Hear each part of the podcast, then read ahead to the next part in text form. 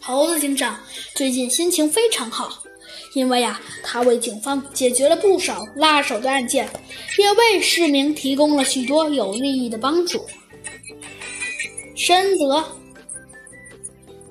其他警员的欢迎。当然了，猴子警长觉得做这些事情都是他应该的，所以啊，现在猴子警长的心情也是越来越好。这一大天。助手小鸡墩墩把门敲得震天响，吵醒了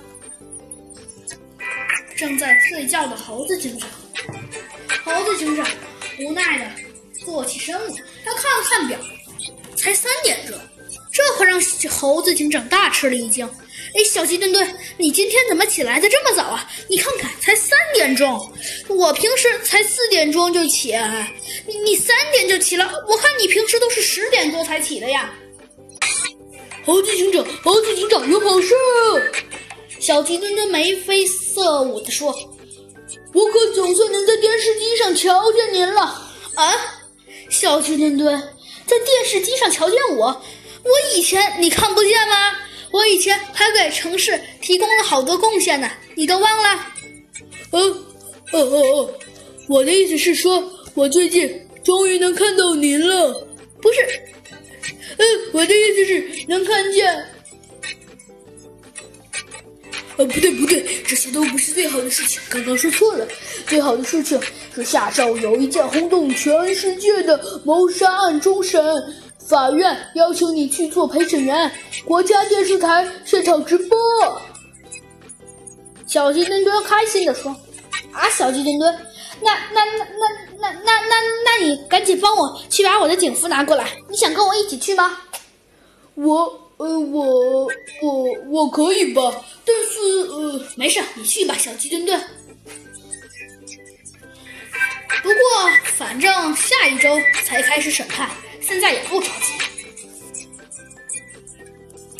开庭前一天，检察员土拨鼠老胡来到了猴子警长的警察局，他带来了一份宗卷，对猴子警长说。猴子警长，咱们应该算是老朋友了。